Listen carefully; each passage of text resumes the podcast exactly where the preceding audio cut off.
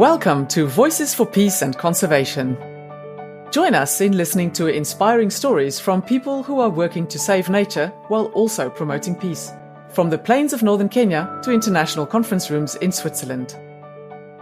Our guests will help us answer the question how do we take care of nature and live in peace? My name is Hester Grunewald, and I have worked on peace and conflict issues for many years. I will be your host for this podcast on behalf of four organizations who work on conservation and peace. They are Conservation International, the International Union for Conservation of Nature, Peace Nexus Foundation, and the Worldwide Fund for Nature, Germany. Our collective experience has convinced us that we need to work together much more closely as peacebuilding and conservation practitioners. Whether we are researchers, policymakers, or activists, we all have a part to play. But how do we do this? And what lessons can we learn from each other's work? Over the course of the coming episodes, we'll be exploring these questions with our guests. For more information, have a look at the podcast description notes. Voices for Peace and Conservation is produced by Impact with Joy. And now, enjoy the podcast.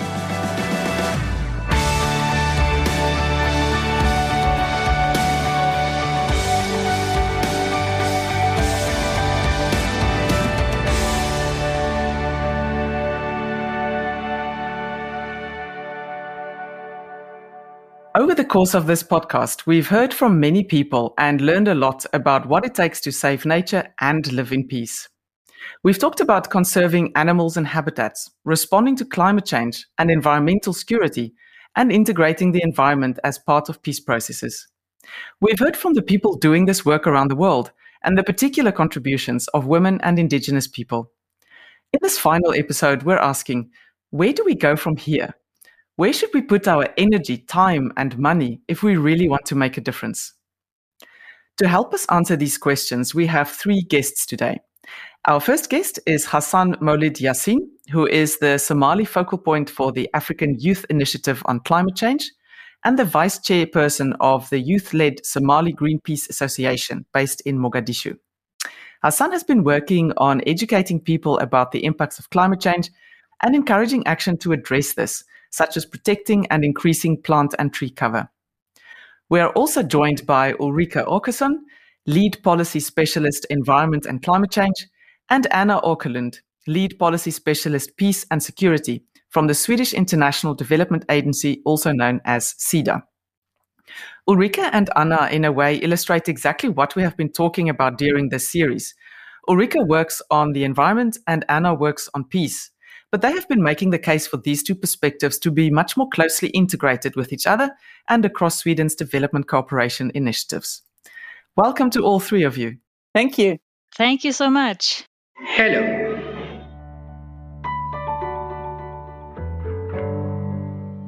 So, Hassan, I would like to start with you. One thing that I find really interesting is that there are so many young people from Africa who have become very active in calling attention to climate change and in mobilizing others to take action. Why do you think this is the case? Uh, thank you for asking me this question. As we are all aware that uh, Africa is experiencing the impacts of climate change more than any other nations, uh, such as droughts, uh, floods, disasters, and shortage of food. And as a result of this one, young generations in Africa, since they make up of 70% of the population, they are the most uh, impacted people. They feel at the pain of climate change. That's why they are raising their voices to address climate change issues in the African continent and encouraging their leaders to take uh, effective actions to mitigate and adapt the climate change issues that's taking place in Africa. They also do encourage world leaders to take their responsibility and the pledge they have taken to reduce their carbon emissions below 2 degrees Celsius. Hmm. And, uh, and you are the Somalia focal point for the African Youth Initiative on Climate Change. So, what does this initiative do? Uh, African Youth Initiative on Climate Change is a youth led uh, organization that works more than 40 countries in Africa to address climate change issues and environmental problems in Somalia. It brings diverse uh, people together to address on the impact of climate change in Africa as well as the world. They work on uh, in Somalia, uh, Kenya, Uganda, Zambia, uh, Ethiopia, and more other African countries. What they really do is a volunteering program to address the climate change issues. They bring uh, African leaders together, young people, both male and female, so that they will uh, bring or come up with a solution on what already is impacting them on climate change. They are really doing a great job in Africa that they need to be supported. Really. Mm. And it's really this this issue of the impacts already being felt in so many different countries in Africa. So people are really mobilizing around that, and, and young people in particular.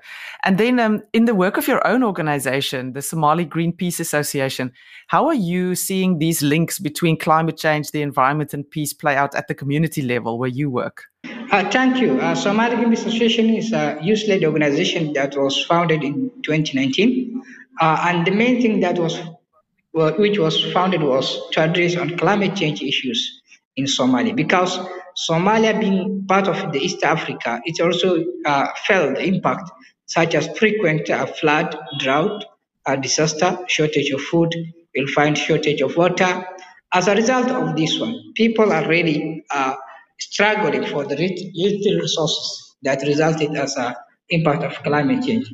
So when these little resources are being conflicted between the community, it results in insecurity due to the shortage of food, so that people are fighting for the little resources each one needs to have for his or her own uh, to survive it. And this brings other communities not to let go of it, but also struggle for it. And this is uh, something that is leading to insecurity in Somalia. Uh, in practical experience, uh, Somalia has been uh, facing on for climate change impact and security issues, uh, where the shortage of water has caused that people to fight for the uh, for the little source of water which was available. This one leading to insecurity issues. The other thing that we really experience is that during the drought seasons, food gets scarce. And when food gets scarce, people uh, try to struggle for the little food to retain each one, and the other one is to get that uh, little food. This one is leading insecurity in Somalia. The other practical uh, experience, just one of our focal points in the north, the central part has reported to us that it is that one day that uh, uh, a man who was having a gun with his hand, he saw another man of bush, uh, uh, of farmer who was trying to cut down a tree, but he said, "Oh young, oh young man, do not do not cut these trees, it, because it is protecting us and our, our animals." But since the other one was not was ignorant about the importance of trees, he argued with the other person who was having the gun, and he tried uh, to attack the uh, the knife with the person who was having the gun.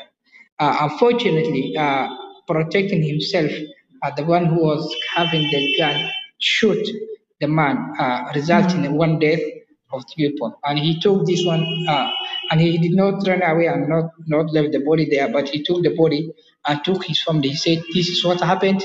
You can either jail me or you can uh, take uh, uh, the, uh, the compensation or you can either kill me.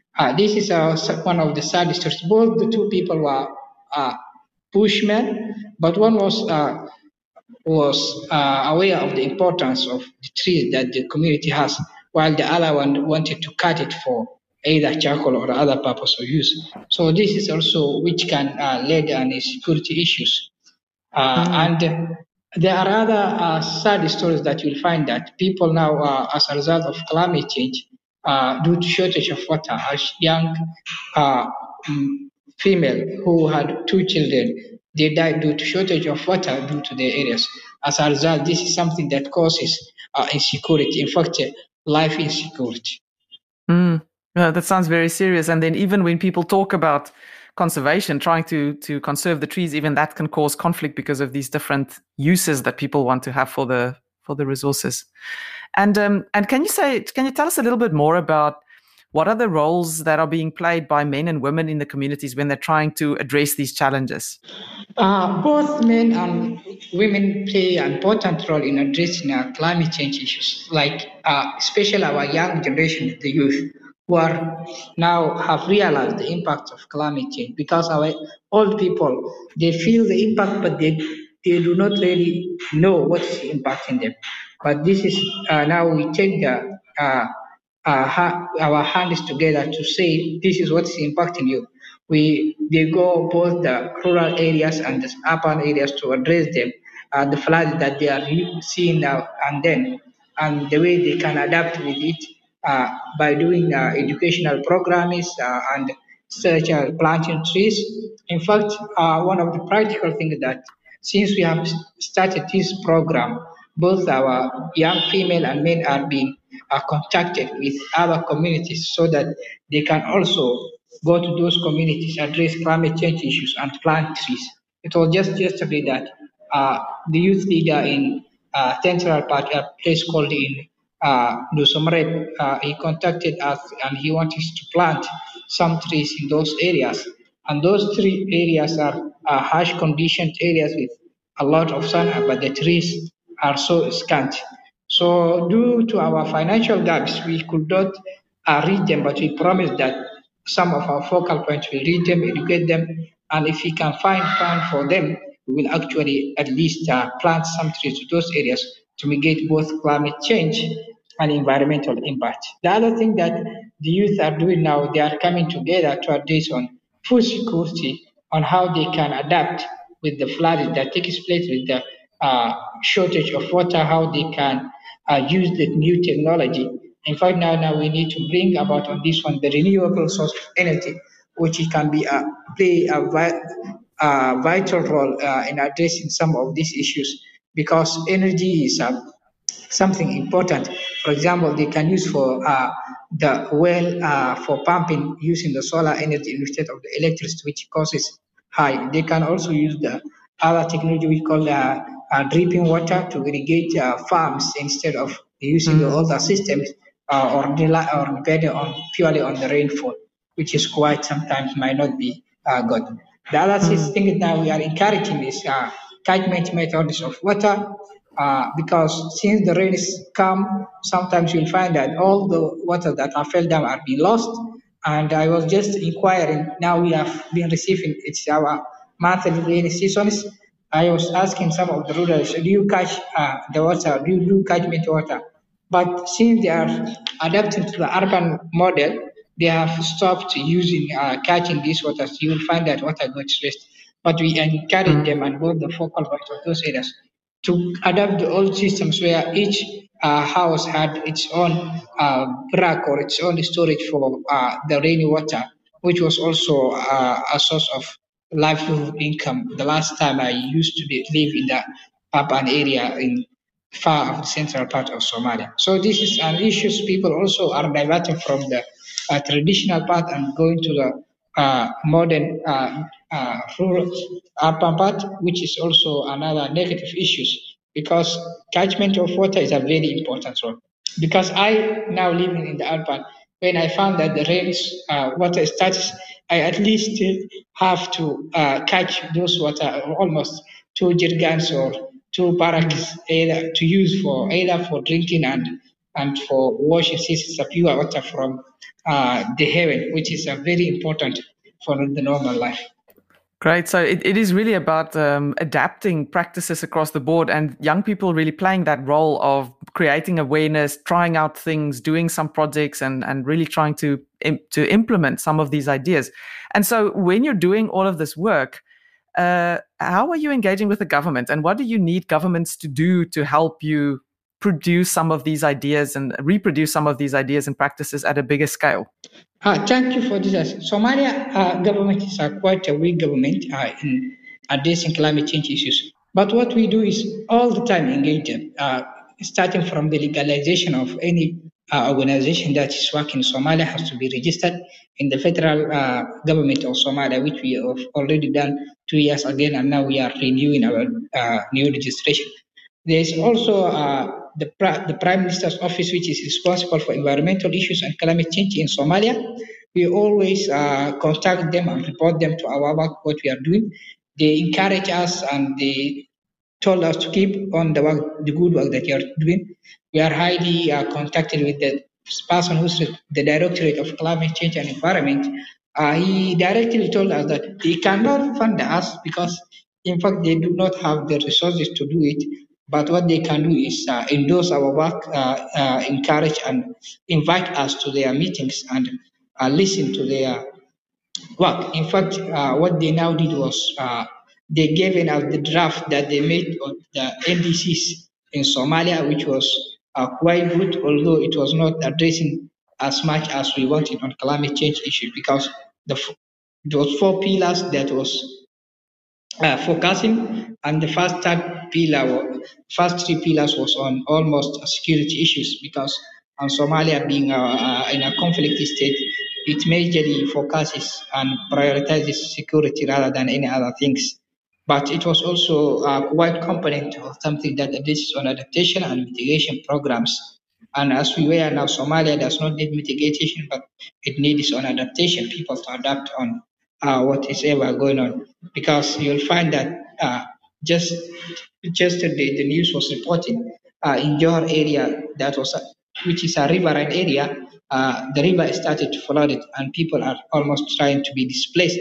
This is mm. something that uh, the government needs to adapt. And uh, this, uh, even before we started this organization, those area now which the flooding was reported, I went there when I was uh, assistant lecturer in one of the uh, colleges in those area, and I I have seen that uh, on the river beds or the river beds were almost coming full, but people were not taking actions to cover those uh, place where the river might get flooded. And mm. I hmm. told them why the local authorities are not taking actions on the people because we can see these things will flood. But they responded me sometimes, uh, these people cannot do it.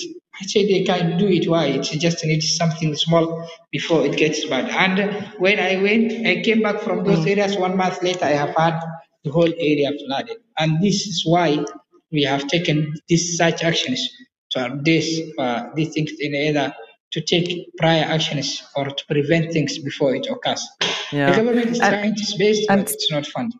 Okay, and, and, and sorry, Hassan, I also just wanted to ask you to tell us what is an NDC, so we're all clear on that. Yeah, national determined contributions. Okay, great. So there are, there is some action, but uh, also not a lot of support uh, in resource terms, but support in political terms. And uh, and maybe a, a, last question for you, Hassan talking to the international community and and people you know regionally in africa but also more internationally what could they do to help support the efforts of people like yourself your organization and other youth activists in africa? Uh, thank you. Uh, international communities both uh, the african leaders and the world leaders can take effective actions to support young youth-led organizations such as by financing by capacitating uh, the young itself to address climate changes by by bringing them to the table for negotiations. Uh, and this is something already now it has begun, but we need what has begun was really on negotiations and bringing youth on the table because we have they have seen that youth, youth are taking front lines to address climate change issues, both Africa and the world. We are part of uh, uh, different international network organizations such as uh, YOUNGO, which is uh, UNFCCC, uh, um, United Nations for Climate Change Convention, Youth-led Constituency, uh, United Nations Environmental uh, Youth-led uh, Constituency, which really talks with the uh, environment.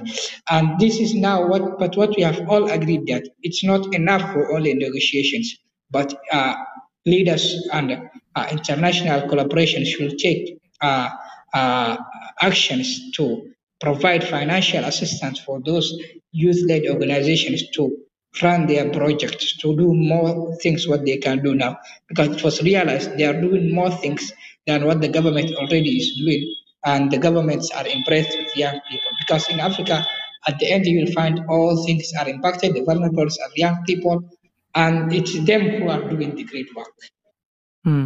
Excellent. That's a that's a great note to to end that on. Thank you very much, Hassan. Thank you. Ulrika, let me come to you next. Hassan has talked a lot about the work that is being done at the local levels, but also how these youth networks engage with government decision makers and other multilateral bodies.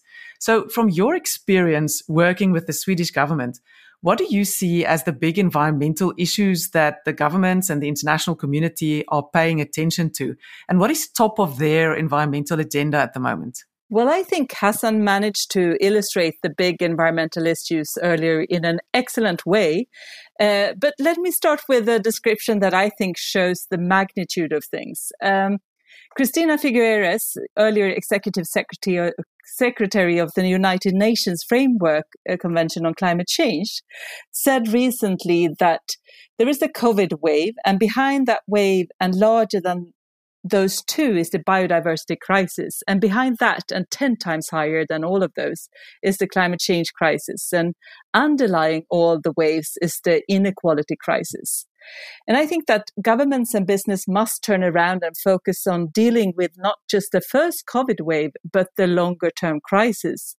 And importantly, they need to join up in solutions. And uh, scientists agree that it is now, uh, during this decade, when we decide together not only our own reality, but the future of humanity. And because if we can not halve our emissions by half 2030 compared to what we have now, uh, we and future generations will be so affected, and especially our partner countries, uh, by changes in our living environment that we have never experienced before. And I think governments are stepping up more and more, but there is a need to speed up. And it is now or never it has to happen. And more and more actors are talking about the need for transformative change, doing things differently to receive a shift to a low emission and climate resilience, nature positive, sustainable development, and all that. But it is also a must for development cooperation to do this. And also a need to see how everything is interlinked, not the least what we will talk about today, how climate change and degradation is linked to conflicts. I'm, I'm glad you mentioned that dimension, Ulrika, because it really does create the sense of how all the systems connect the environmental crisis, the health crisis, the continuing inequality across the world, and also in terms of, of gender inequality. Um, and do you think, from what you're hearing in the circles where you work, that the links between environmental degradation, climate, conflict, that all of this is well enough understood and being taken seriously? Or, or do you feel there's still more work to be done? I believe there is more work to be done. Uh, it's definitely picked up more and more, but not in in to the extent that that would be needed. I think. Uh, and uh, among certain groups, it is definitely there. And I think, especially, we've come further when we talk about climate change and um, uh, particularly, but maybe not in the broader sense of environmental degradation and, and also biodiversity. So there's a lot more to be done there. Great. Um, and maybe, Anna, from your side, focusing on the peace and security elements, what do you see as the big priority issues that the world is paying attention to now on the policy agenda? Um, well, First of all, I think that uh, the COVID 19 uh, crisis is still crowding out other issues. Uh, initially framed as, as a health and economic crisis, I think a broader debate on, on its uh, wider socioeconomic impacts, including the impact on social cohesion and risk of civil unrest in crisis, is, has only now started to enter the mainstream. And as Ulrika said, we are in the midst of multiple crises. Um, the biodiversity crisis and the climate change crisis are so much bigger and more complex. And complex risks need comprehensive responses. So we need to be comprehensive in our response and work across our different thematic areas. Governments do recognize, but not enough, that there are connections between climate change and conflict. Uh, climate impacts can exacerbate structural vulnerabilities, such as political grievances, inequality, gender based marginalization, food insecurity, and underemployment. And in societies that are directly dependent on natural resources with small margins and little resilience, and increased scarcity in those natural resources can lead to increased competition and a deterioration and loss of livelihoods. Uh, the the risk that that in turn leads to insecurity and violence is is higher in context with a history of conflict, where there are no or weak institutions for conflict resolution. Especially when there are inequalities between different groups, and climate change and loss of biodiversity affects those groups differently. And it's not only about the effects of environmental changes in themselves, it's also about the effects brought about by the measures that we take to adapt and cope with or slow down climate change. Change management is not easy. When societies go through big changes, there will be clashes of interest that will need to be somehow reconciled. The other side of that coin, though, is that wise management of natural resources and access to water can be used as entry points for social cohesion in contexts where scarcity is a driver of tensions and conflict. Uh, we we can make sure that we we should make sure that our response to climate change and biodiversity loss strengthens social cohesion by encouraging cooperation across any pre-existing divisions and fault lines in our different societies, as well as across differences in, in the interests in relation to climate change adaptation. Um, we just heard from Hassan how he and other young people in Somalia and elsewhere are engaged in finding solutions to address climate change while also at the same time strengthening social cohesion. And I think it is true that youth are often the ones leading the way on this matter in Africa and elsewhere around the globe. An example of that is also the Fridays for Future initiative, and I think that all listeners to this pod will know that that movement uh, began when Greta Thunberg and other young activists sat in front of the Swedish parliament every school day for three weeks to protest against the lack of action on climate crisis. Yeah, exactly. And uh, and I'm also just thinking about both of your roles because you have um, quite influential roles in terms of inputting policy ideas and and evidence and um, experiences from elsewhere in the world into Sweden's uh, policy framework. And so I'm I'm wondering if you can give us a sense of how these different policy elements are finding a space in the in Sweden's policy. So where does the where do the environment and peace elements end up sitting? Are they in the same policies? Are they still spread across different policies? What what does it look like? Shall I start? Yeah, I think um, as as Anna mentioned earlier, it's it is important to go beyond climate change and include the broader natural resource dimension when talking security and environmental degradation hits poor people the most. And uh, and we see that and we see that in our both policy uh, areas uh, of course from from different um, point of view. And i think we could do much more in in terms of integrating um, uh, this within both our policy areas. Uh, so that that's just a short answer to that. But maybe Anna want to fill in. Yeah, I think um, I would say, although cautiously, that there is a tendency to at least talk about the need to work across sectors now uh, internationally. Uh, the UN twin resolutions about sustaining peace, the Agenda 2030, including SDG 16 about peaceful, inclusive societies, and working across the the so-called humanitarian development peace nexus. Uh, all of these ep- efforts are important in the peace building sector, but all of them also point to the need to work across sectors. Uh, but I say cautiously because uh, working in silos still predominates. We're not yet walking the talk. Yeah, no, and and it remains challenging to to do that cross-cutting thing and not overwhelm everyone with uh, multiple mainstreaming policies, I guess. Um, and I, I wanted to ask you, maybe Anna, you can you can start um, because we've heard about you've mentioned also we've heard from Hassan about the work that he's doing and that other young people are doing across the world really on these issues. And how do you think governments and international organizations could best support these efforts?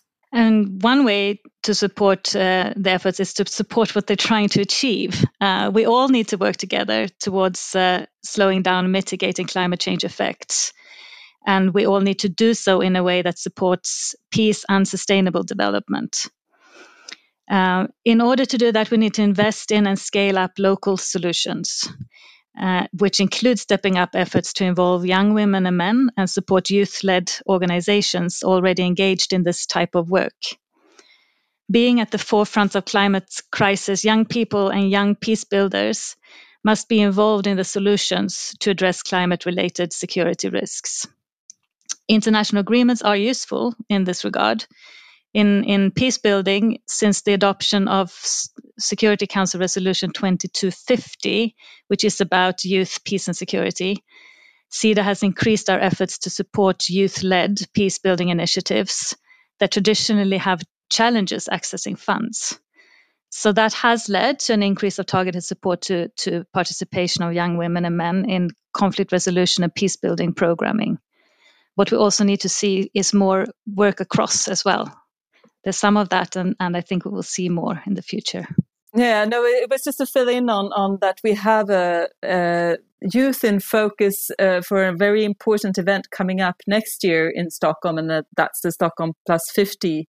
Uh, and uh, as you know, maybe that Sweden has proposed to host a high level UN meeting in Stockholm June 2022, and uh, 50 years since the pioneering Stockholm Conference on the Human Environment. And there, uh, it will focus on cross cutting actions that are designed to reduce inequalities, but uh, especially the poor and vulnerable. But the role of youth is really put in focus here. And uh, it will also be an opportunity, I think, to raise the interlinkages like climate, environment, and conflict in, in that conference.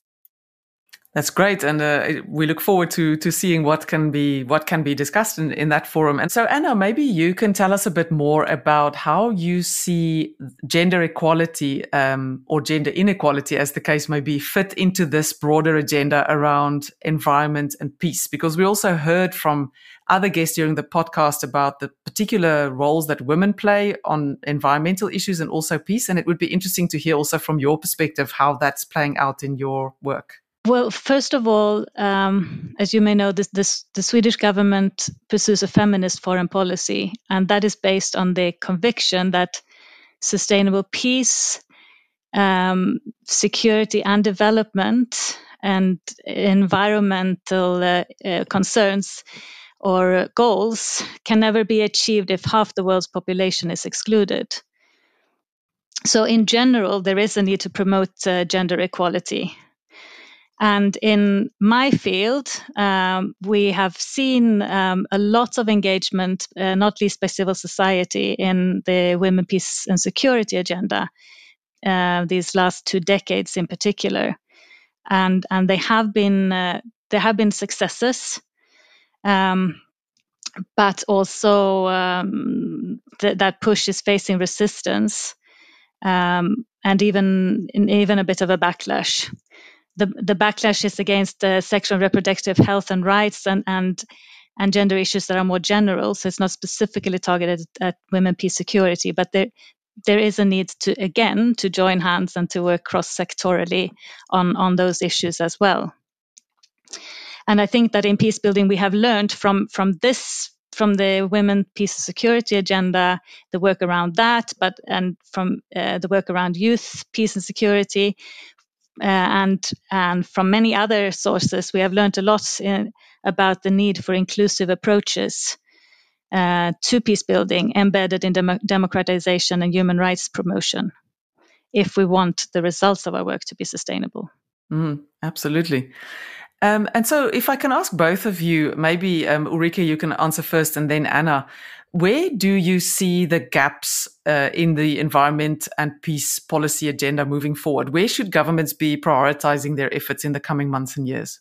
Well, that's that's a big question, but I, I'll try to. Well, first of all, I think the escalating biodiversity loss is is leading to ecosystems not being able to deliver basic services like food and water, and putting stress on already vulnerable groups and also leading to tensions and conflicts. There we have a lot more to do to address that. And I don't know, but uh, if you heard, but extractive industries are responsible for half of the world's carbon emissions and more than 80% of biodiversity loss. I think uh, resources are being extracted from the planet three times faster than 1970s. And that in itself is, I think, a real cause for conflict and, and needs to be addressed. And then I think we need to work more with climate aspects in fragile and conflict contexts because people in these contexts are affected the most and have very small opportunities, for example, to adapt to a changing climate. And we also need to address and be able to see where environment, climate, and conflict aspects have a greater risk of reinforcing each other. And uh, also to continue to work with climate adaptation and disaster risk reduction and also access to renewable energy. And I think which in its turn can have positive impact on peacekeeping. And also to have an integrated approach to challenges that people in poverty face uh, in reality on the ground. And there are different layers, I think, of risk and vulnerability that, that poor people and communities face. And we need to understand that, I think, to, to move ahead and, and just address the gaps that you, you mentioned. And Anna, from your side? Yeah, talking about uh, risks that, that local communities face, uh, the last decade has shown a, a, trend of shrinking democratic space for civil society actors. Uh, the situation for human and environmental rights defenders has worsened, and the number of people killed has increased in recent years. Uh, many were working to defend land and indigenous and environmental rights.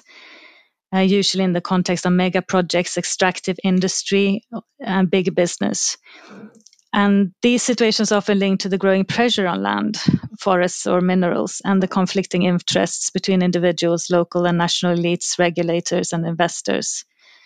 Um, to speak up and try to shape public opinion, even in the defense of environment, can run against powerful interests, and that may in turn seriously threaten an individual's security.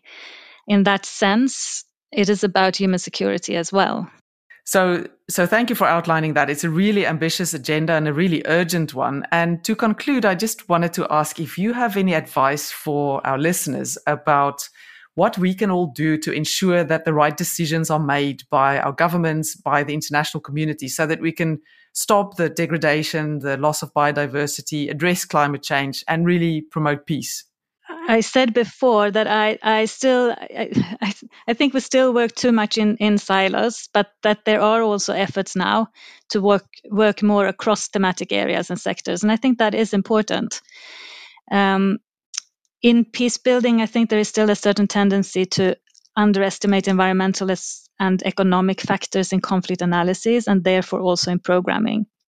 So, control over natural resources are are often part of peace agreements, but that does not mean that environmental concerns have been taken into account.